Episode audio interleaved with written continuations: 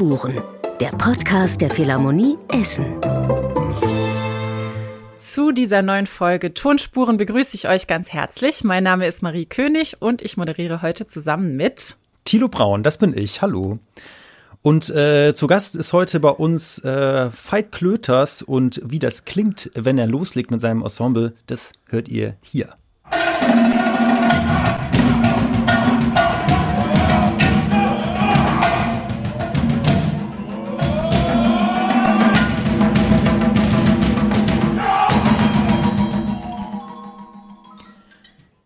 Ja, so klingt Repercussion, das Ensemble von Veit Klöters, unserem heutigen Gast. Geht ziemlich zur Sache. Hallo Veit, schön, dass du hier bist.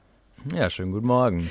Ihr steht zusammen mit Repercussion auf der Bühne in der Philharmonie Essen am 25. Februar. Da tretet ihr auf als Schlagwerkquartett gemeinsam mit dem Balthasar Neumann Orchester. Und wir freuen uns sehr, dass wir heute mit dir sprechen können über dieses Konzertformat, aber auch über alles, was ihr sonst so mit Repercussion macht.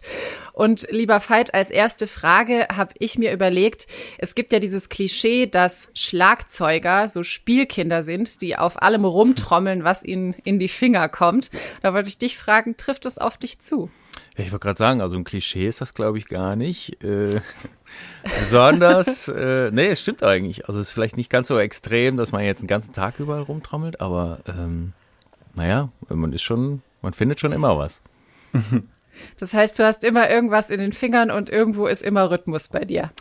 Äh, ja, im Prinzip ja. Manchmal hat man auch eine Tastatur in den Fingern, weil man ein bisschen Schreibtischsachen machen muss und die Musik kommt ein bisschen zu kurz, aber äh, im Prinzip stimmt das, genau. Ne, du hast auf jeden Fall ja mit dem Schlagzeug ein Instrument oder beziehungsweise ganz viele Instrumente gefunden, die anscheinend zu dir passen. Ihr macht jedenfalls immer den Eindruck, dass ihr sehr viel Freude habt, äh, wenn ihr auf der Bühne steht. Ähm, vielleicht aber auch gerade, weil ich viele Instrumente gesagt habe, nochmal so ein Thema Percussion. Da spielt man ja wirklich, ich weiß nicht, wie viele Instrumente pro Konzert. Ähm, ich vermute, ihr müsst immer mit so einem Lastwagen oder so anreisen, oder? Wenn ihr irgendwo auftretet, äh, weil ihr ja nicht nur eins, sondern eben, ja, sag mal, wie viele sind es denn normalerweise? Wie viele Instrumente, wenn ihr auftretet? Ja, das kann man jetzt gar nicht so einzeln zählen. Ne? Es ist schon immer so zwei Sprinter voll, jetzt für die Tour zum Beispiel. Hm. Ne? Also wenn man jetzt jedes Glöckchen einzeln zählen würde, dann kommt man schon auf ein paar hundert. Ne? Es sind dann manche sind größer und kleiner. Dann hat man natürlich irgendwie mal bei einem Aufbau vier, fünf Trommeln stehen und noch sechs, sieben Becken und dann hier noch einen kleinen Gong und da noch ein Glöckchen. Und ja, es ist halt so unsere Spielwiese auch, ne? dass wir da alles zusammensuchen und äh, was finden, was die anderen vielleicht noch nicht gefunden haben und was uns besonders gut gefällt. Und äh, genau. Hast du eigentlich noch ein Bett zu Hause oder musst du das weichen für den zehnten Gong und das fünfte Tamtam? Naja, ich habe nicht mal eine Trommel zu Hause. Ich glaube, meine Kinder äh, wissen bis heute noch gar nicht, dass ich Schlagzeug spiele. naja, ich habe alles im Studio stehen. Also hier ist natürlich äh, bis unter die Decke voll mit allen möglichen Sachen, aber mhm. zu Hause, ähm, zu Hause ist halt auch zu Hause. Du hast gerade schon Spielwiese gesagt und ich habe immer das Gefühl, gerade wenn man euch als Repercussion so auf der Bühne sieht, ist es eigentlich auch eine riesen Spielwiese für euch. Ihr habt das angefangen zu viert schon im Studium. Ihr vier habt euch kennengelernt, weil ihr beim selben Lehrer Unterricht hattet an der Robert Schumann Hochschule in Düsseldorf, wo du auch heute als Dozent unterrichtest. Und vielleicht möchtest du uns mal kurz mitnehmen an den Anfang. Also war das so, dass ihr euch zu viert gefunden habt und dachtet, Mensch, das, was wir die ganze Zeit hier im Studium gemeinsam machen, das sollte man eigentlich auch mal professionell auf die Bühne bringen? Ja, ich glaube, wenn man jetzt äh, ein Instrument überhaupt erstmal auswählt, dann ähm, schaut man ja, was man damit machen kann. Ne? Und wenn man jetzt, klar, man kann mit allen Instrumenten viel machen, viele unterschiedliche Sachen. Und bei Schlagzeug ist es ja nun mal so, dass die Möglichkeiten ja, fast unendlich sind. Ne? Ist ja auch meistens so, wenn man, wenn irgendjemand was komponiert und nicht genau weiß, zu welchem Instrument gehört das denn eigentlich, ich habe was Neues entdeckt, dann gibt man es immer den Schlagzeugern in die Hand. und, äh, und so wird man natürlich dann auch irgendwie groß, so im Studium natürlich auch. Man hat immer allerhand Aufgaben. Und auf der anderen Seite ist natürlich so, wenn man jetzt studiert, will man ja auch irgendwie oder sollte man sich ja auch irgendwie überlegen, was mache ich denn, wenn ich fertig bin? Was soll denn mein Beruf werden? Ne? Und da gibt es ja auf der einen Seite wahnsinnig viele Möglichkeiten, auf der anderen Seite auch doch nicht so viele. Wenn man jetzt daran denkt, dass es auch ein bisschen eine äh, Sicherheit oder Wirtschaftlichkeit ist, dann denkt man ja vielleicht an ein Orchester, wo man hingeht oder an eine Musikschule, wo man unterrichtet. Kann natürlich auch als Freelancer arbeiten oder so. Das sind so die großen Sachen Die sind aber natürlich auch immer so ein bisschen vorgezeichnet, ne, weil das Orchester natürlich auch klar ist, welche Aufgaben man da hat. Und das vielleicht dann manchmal nicht so vielfältig ist, wie man das gerne hätte. Und dann gibt's halt noch diesen Bereich Schlagzeug, Ensemble. Der ist ja, ja gut, jetzt so neu ist er auch nicht mehr, aber im Vergleich zu den anderen, äh, anderen Bereichen im, in Musik ist es ja doch irgendwie erst so in den letzten 20 Jahren so richtig aufgekommen, auch dass es irgendwie spannende Literatur gibt.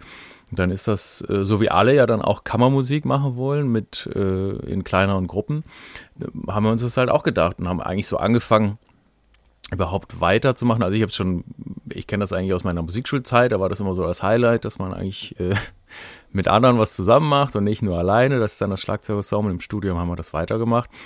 Und ähm, ja, irgendwann trifft man die Entscheidung und sagt, guck mal, das ist eigentlich gut, es kommt super an, äh, ist auch immer irgendwie neu, heißt, man muss auch immer irgendwie ein bisschen erklären, ne, was heißt das denn eigentlich? Wir kommen im Schlagzeug oder Percussion Ensemble, aber ähm, ja, und das ist halt ein Bereich, den man machen kann und äh, das haben wir gemacht. Und das sehr erfolgreich, ja.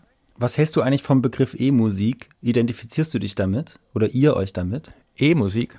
Ja, also so, ich meine, das ist ja. ja. vielleicht, wenn man Schlagzeug sich vorstellt, noch viel krasser, dass man sich denken könnte, da gibt's einerseits so die Leute, die mit den Bands in den äh, in den Konzerthäusern unterwegs sind, beziehungsweise in den Hallen unterwegs sind und da irgendwie die Rock-Pop-Richtung abdecken. Und dann gibt's eben die, die klassische Musik mit dem Percussion-Ensemble, was vielleicht dann eher unter diesen Begriff E-Musik fallen könnte. Jetzt frage ich mich aber, ob das euch überhaupt so recht wäre, so eine Unterteilung. Ja, da könnte man jetzt ja fast ein bisschen ausholen. Kürzlich habe ich das auch mal wieder geschrieben irgendwo und dann dachte ich, ich gucke es nochmal nach und habe festgestellt, dass man das ja schon gar nicht mehr sagt, E und U-Musik, ne? Weil das nämlich so wie, so wie du jetzt, äh, du jetzt das gerade schon angerissen hast, das eigentlich gar, gar niemandem gerecht wird. Ne? Also warum ist jetzt der, der, der Popkünstler, der sich super viel Gedanken macht um seine Texte und Musik macht, warum soll er jetzt nicht ernst genommen werden? Ist ja nur zur Unterhaltung da. Ne? Mhm. Sind die Leute, die jetzt irgendwie im Konzerthaus irgendwie was äh, auf die Bühne bringen, ist, ist das nicht unterhalten? Ne? Also ich sehe uns da eigentlich genau dazwischen. Also alles, was wir irgendwie tun und alles, was wir denken oder Stücke, die wir arrangieren, Kompositionen, die wir in Auftrag geben, sind eigentlich immer so angesiedelt, dass sie, ähm, dass man sie ernst nehmen kann und sagt, okay, ich setze mich damit auseinander und gleichermaßen soll es unterhaltend sein. Also ja.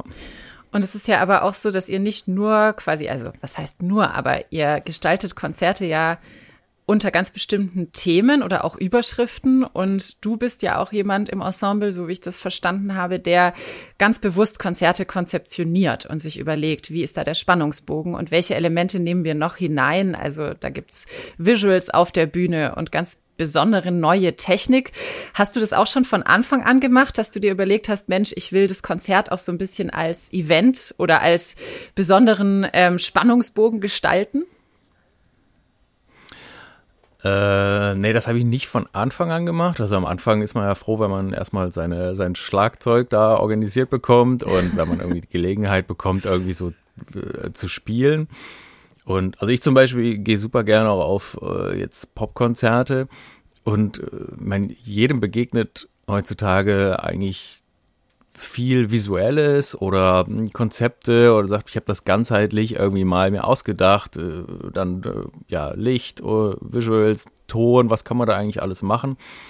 Also richtig aufgekommen ist das so mit äh, unseren Konzertreihen, die wir selber gestalten durften.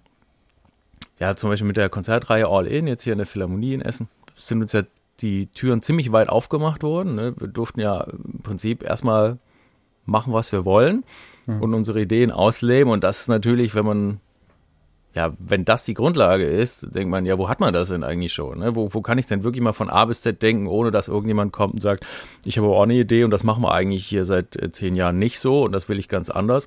Und dann geht das natürlich los und denkt, ja, ich habe was gesehen mit Visuals oder ich habe was mit Hologramm gesehen oder hier gibt es doch die und die Möglichkeiten, äh, können wir das nicht auch machen? Genau. Ja, das ist auch wirklich ungewöhnlich. Eine kleine Empfehlung vielleicht für alle, die jetzt nichts im äh, Kopf haben oder Repercussion nicht kennen. Auf YouTube kann man so ein paar Trailer sehen, wo man auch sieht, wie eben Hologramme und andere Elemente da so ineinander greifen in die Musik, die tatsächlich auf der Bühne aufgeführt wird. Das habe ich so zumindest in einem klassischen Konzert noch nicht gesehen. Das ist, glaube ich, was, was euch auch besonders macht. Und äh, das hat auf jeden Fall was mit Spielspaß zu tun, Marie. Yes. Ich würde gern ein Spiel spielen. Genau, Veit, wir würden dich gerne einladen, mit uns das Spiel ja, Mein oder Nicht Mein zu spielen. und zwar funktioniert das folgendermaßen. Du hörst jetzt gleich Musik, nur ganz kurze Ausschnitte und du musst erraten, ob du da selber beteiligt bist oder nicht. Beziehungsweise ob Repercussion beteiligt ist oder nicht. Vielleicht etwas weiter gefasst. Genau.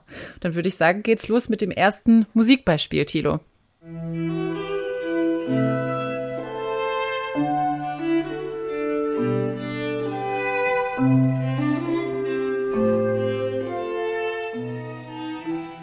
Und dann ist schon ja. wieder vorbei. Soll ich direkt, soll ich direkt losspielen?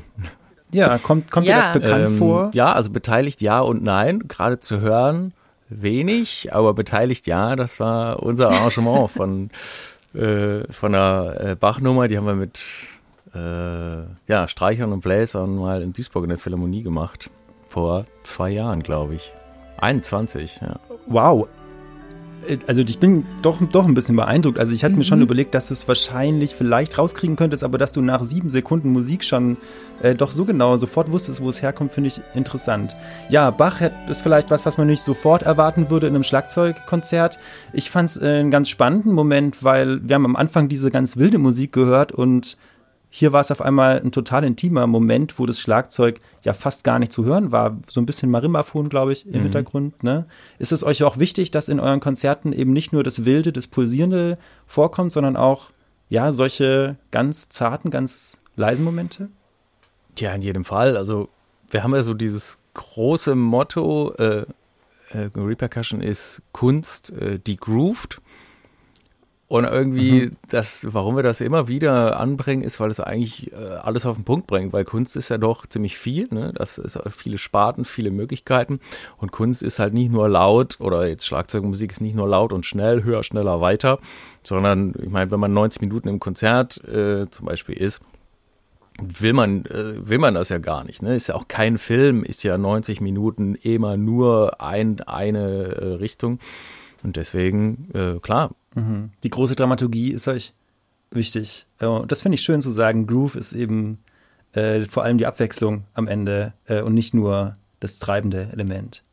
Dann kommen wir jetzt zum zweiten Beispiel von Nein, Mein oder Nicht Mein. Äh, und da ist auf jeden Fall ein bisschen mehr Groove drin. Oder na, beziehungsweise falsch gesagt, da ist ein bisschen mehr treibender Groove drin.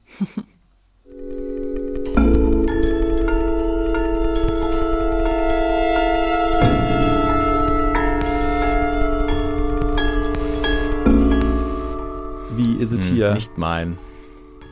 Zumindest nicht. Äh, ja? Ob jetzt da einer von meinen Kollegen mal mitgebastelt hat, das kann ich nicht sagen in anderen Projektdauer. also da ist ja schon irgendwas mit Schlagzeug hm. dabei gewesen, aber du, dir kommt es nicht bekannt vor. Hm, nee. Hast du, hast du da eine Idee, was von wem es sein könnte, oder sagst du, keine Ahnung, es kommt mir ganz Boah, das unbekannt können viele sein. Aber würde ich jetzt, das, das wäre eine lange Rateliste, glaube ich. Hm. Vielleicht, was ist, wenn wir dir, also du hast, du hast recht, es seid nicht ihr. Ähm, soweit ist schon mal richtig. Äh, wenn wir dir verraten, dass es ein Komponist geschrieben hat, der eine große Rolle spielt in eurem Konzert in Essen, vielleicht, vielleicht kommst du dann auf eine Idee. Ja, dann würde das wahrscheinlich äh, John Psatters sein.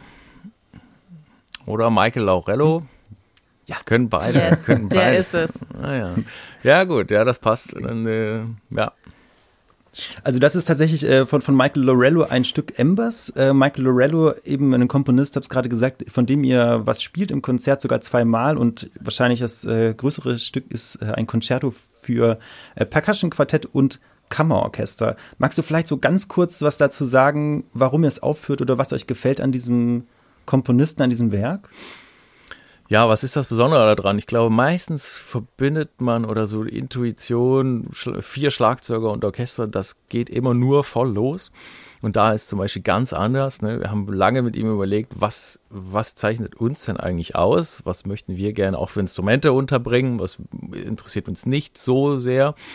Und was uns zum Beispiel nicht so interessiert hat, war, dass wir die vier großen Solisten sind, wo am Ende alle sagen, boah, das gibt's ja gar nicht, wer kann sowas spielen? Mhm. Sondern eigentlich eher zu sagen, ah ja, wer kann sich denn sowas ausdenken oder wer kann denn, wer kann das denn so, äh, wer kann das so behandeln, die Noten? Also das sage ich jetzt extra mal behandeln, weil wir mit ihm auch so gearbeitet haben, dass er viele Dinge vorgeschlagen hat. Also er hat dann zum Beispiel so eine, eine, eine Melodie geschrieben und als Vorschlag gesagt, könnte man auf Marimafon spielen. Und wir haben es gehört und dachten, naja, das ist eine wiederholende Sequenz. Das passt eigentlich viel besser zu einem Synthesizer und haben es dann dementsprechend mhm. immer umgebaut mhm. und die Sachen so ein bisschen für uns, äh, ja, äh, für uns einzigartig gemacht.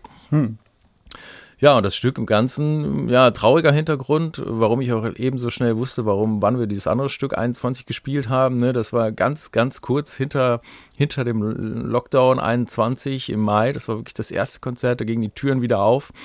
Äh, und äh, ja, und diese, und diese Komposition ist auch in dieser Zeit entstanden und ja, behandelt eigentlich so diese ganzen die ganzen Schicksale und die ganze Zeit äh, auf vielen Ebenen, die, äh, die in dieser Pandemie ja doch irgendwie alle auf unterschiedliche Weise erlebt haben.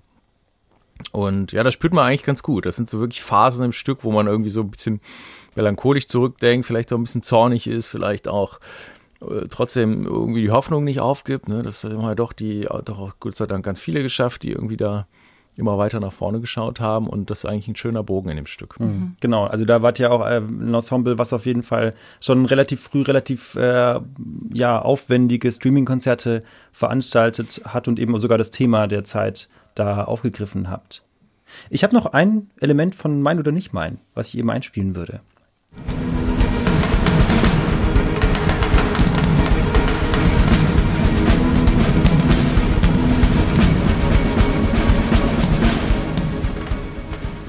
Kennst du ja. das? Äh, Doppel-Mainz sogar. Mainz und Mainz. Das andere war ja nur halb Mainz, weil es war ja eigentlich. Äh, Von Bach. Ja, genau. Mm, ja, Orbital. John Psatters. Wir haben das Spiel zu einfach gemacht, Thilo. Ich habe auch das Gefühl, ja. sehr langweilig. Aber ja, das ist aber immer, als würdest du zu Hause durch dein eigenes Haus gehen, sagen immer, ist das deine Zahnbürste? Das, weil, wenn man ja, die erkenne so, ich an der Borstel äh, ganz vorne, die steht so ab. Ja, ich weiß, ich kenne das, ja. ja. Ja, ja, okay, das ist natürlich, äh, ja, warum weiß ich das so schnell? Weil, äh, ja gut, das ist das Stück, was das zweite Stück, was wir in Auftrag gegeben haben vor äh, zwei Jahren ungefähr, wurde es in Auftrag gegeben äh, für Schlagzeugquartett und großes Sinfonieorchester. Ja, in einer Urführung war das äh, sogar, die wir gerade gehört haben. Also nicht die wir gerade gehört haben, aber der Mitschnitt, den wir gehört haben, der ist von der Uraufführung äh, von Orbital, eben einem äh, Orchester oder einem Stück äh, auch mit großem Orchester, wie du gerade gesagt hast. Und ich glaube, auch das ist jetzt nicht unbedingt typisch für Percussion-Ensembles, dass man irgendwie äh, mit großen Orchester Uraufführungen äh, spielt, oder? Da gibt's ist wahrscheinlich schon etwas, was euch auszeichnet, dass ihr nicht nur in der Lage seid, sowas zu machen, sondern dass ihr auch Lust darauf habt, immer wieder Dinge uraufzuführen mit so großen Formationen zusammen. Ja, auf jeden Fall. Ich meine, das ist so eigentlich so der größte Spaß, den man ja machen kann, ne? so die, die den, den klassischen Betrieb auch so ein bisschen aufzumischen. Und meistens gibt es ja dann da irgendwie Einzelsolisten, da gibt es ja dann doch ein paar Stücke auch für Schlagwerk und Orchester. Und für Quartett gab es eine, ich glaube, eine Komposition, die ist schon sehr alt und die hat eine ganz andere, ganz andere Richtung. Und ähm, ja, auch hier, ne, John Sutters, den kennen wir jetzt schon wirklich lang, super viel zusammen gemacht. Und ähm, irgendwann hat er mal gesagt, ja, ich bin ja eigentlich klassischer Komponist, äh, gefangen im Körper eines äh, äh Rockstars. So, ich bin da irgendwie reingeraten, dass ich hier klassische Musik komponiere. Und da haben wir gedacht, ja, weil dann mach doch mal, mach doch mal beides. Also wenn man jetzt doch noch mal an diese beiden Felder denkt, die man ja doch noch so verbindet, E- und U-Musik. Mhm. Äh, ja, das äh, trifft eigentlich den Nagel auf den Kopf, dass man von vornherein einfach was macht, was eigentlich alles verbindet. John Psathis übrigens, äh, haben wir noch gar nicht gesagt, äh, dass das auch ein Stück ist, was im Konzert in Essen äh, gespielt werden wird Ja. übrigens. Am äh, 25. Februar ist es in der Philharmonie Essen. Posterity lautet der Titel. Genau, Nachwelt. Magst du dazu vielleicht noch kurz was sagen? Warum heißt euer Konzert Nachwelt? Ja, wir kümmern uns um, um gerne um das, was morgen ist. Ne? Also die Titel, ich mache das eigentlich immer so, ich äh, äh, probiere so ein bisschen zu spüren, wo geht das eigentlich äh, hin, so was ist das große Thema. Und äh, ja, das Thema ist für uns auf jeden Fall Konzerterlebnis von morgen. Was passiert denn eigentlich mit den Konzerthäusern? Wer kommt denn eigentlich die nächsten 10, 20 Jahre in die Konzerthäuser? Was wäre die Utopie von euch, von dir? Ja, das, also wenn ich ganz ehrlich bin, ist das, was wir da jetzt machen, schon mal gar nicht so weit weg. Jetzt nicht, weil ich denke, es ist perfekt und es geht nicht besser, sondern ich denke, es wäre erstmal cool, wenn das mal, wenn das mal alle sehen würden, ne? Weil es ist jetzt mal, ist jetzt eine Möglichkeit, so wie du sagst, es macht sonst eigentlich kaum jemand. Also ich glaube, wenn das mal so ein bisschen mehr Einzug hätte, dass das, dass das an mehr Orten, jetzt vielleicht nicht nur diese Show, sondern diese Art und diese Inhalte, ne, wenn das an mehr Orten wäre und mehr Leute davon wissen und ich bin der festen Überzeugung, dass ganz viele Leute das einfach nicht wissen und auch nicht so in Kontakt kommen und eigentlich äh, noch gar nicht, ja, eigentlich das, was es gibt, noch gar nicht sehen. Ne? Ist also äh, ist jetzt nicht so wie bei so einem Kino-Blockbuster, wo man denkt, so, jetzt, den haben jetzt quasi alle, die es interessiert, gesehen und ja, was kommt jetzt als nächstes? Tja, Also hingehen auf jeden Fall am 25. Februar in die Philharmonie Essen zu Posterity. Es wird mit Sicherheit treibende Beats geben, vielleicht auch ein bisschen Intimität zwischendurch. Es wird auch mit Sicherheit Visuals auf der Bühne geben und ein Konzert, was sich von denen äh, abheben wird, zumindest, die normalerweise in der Philharmonie Essen auf der Bühne stattfinden, die wir natürlich auch großartig finden, aber es ist ein Nachdenken über neue Formen äh, oder neue Möglichkeiten, Konzerte aufzuführen in der Zukunft. Und ich glaube, es gibt sogar ein kleines Künstlergespräch im Nachhinein. Da kann man dann vielleicht nochmal äh, sich darüber austauschen, wie das, äh, wie das funktioniert hat und über die Zukunft, äh, nach der Zukunft nachdenken, Veit. Genau, ja, hinterher weiß ich jetzt noch gar nicht genau, was da läuft. Also wir sind sowieso immer da, wir sind auch immer erreichbar und äh, letztes Mal haben wir auch eine kleine Party im Foyer gemacht. Das müssen wir noch mal gucken, ob wir das Ah, organisiert schön. kriegen. Das war eigentlich immer nett, ne? Dann, äh, dass man da auch wirklich dann ja einfach sich nochmal sieht und dann halt auch nicht wie sonst in der Kabine verschwindet und äh, alle gehen nach Hause, sondern ja, das sind ja irgendwie alles normale Menschen, ne, die da rumlaufen. Die möchte man ja mal kennenlernen. Genau, ich sag vielleicht noch mal eure Namen. Repercussion, das sind Simon Bernstein, Veit Klöters, Raphael Saas und Johannes Wippermann. Ihr steht dann am 25. Februar auf der Bühne mit dem Balthasar Neumann Orchester und das Konzert dirigiert Duncan Ward. Und mit diesen Infos und mit der Einladung, diesen Podcast gerne zu liken, zu teilen, weiter zu empfehlen und natürlich immer weiter zu hören, ja, würde ich sagen, verabschieden wir uns. Ich heiße Marie König und heute zu Gast war Veit Klöters. Vielen, vielen Dank für das Gespräch, Veit. Ich danke euch. Und danke an dich, Thilo. Ja, und auch, ich, ja, danke auch äh, von, von meiner Stelle. Hat mir Freude gemacht. Bis zum nächsten Ciao. Mal. Ciao. Ciao. Tonspuren, der Podcast der Philharmonie Essen.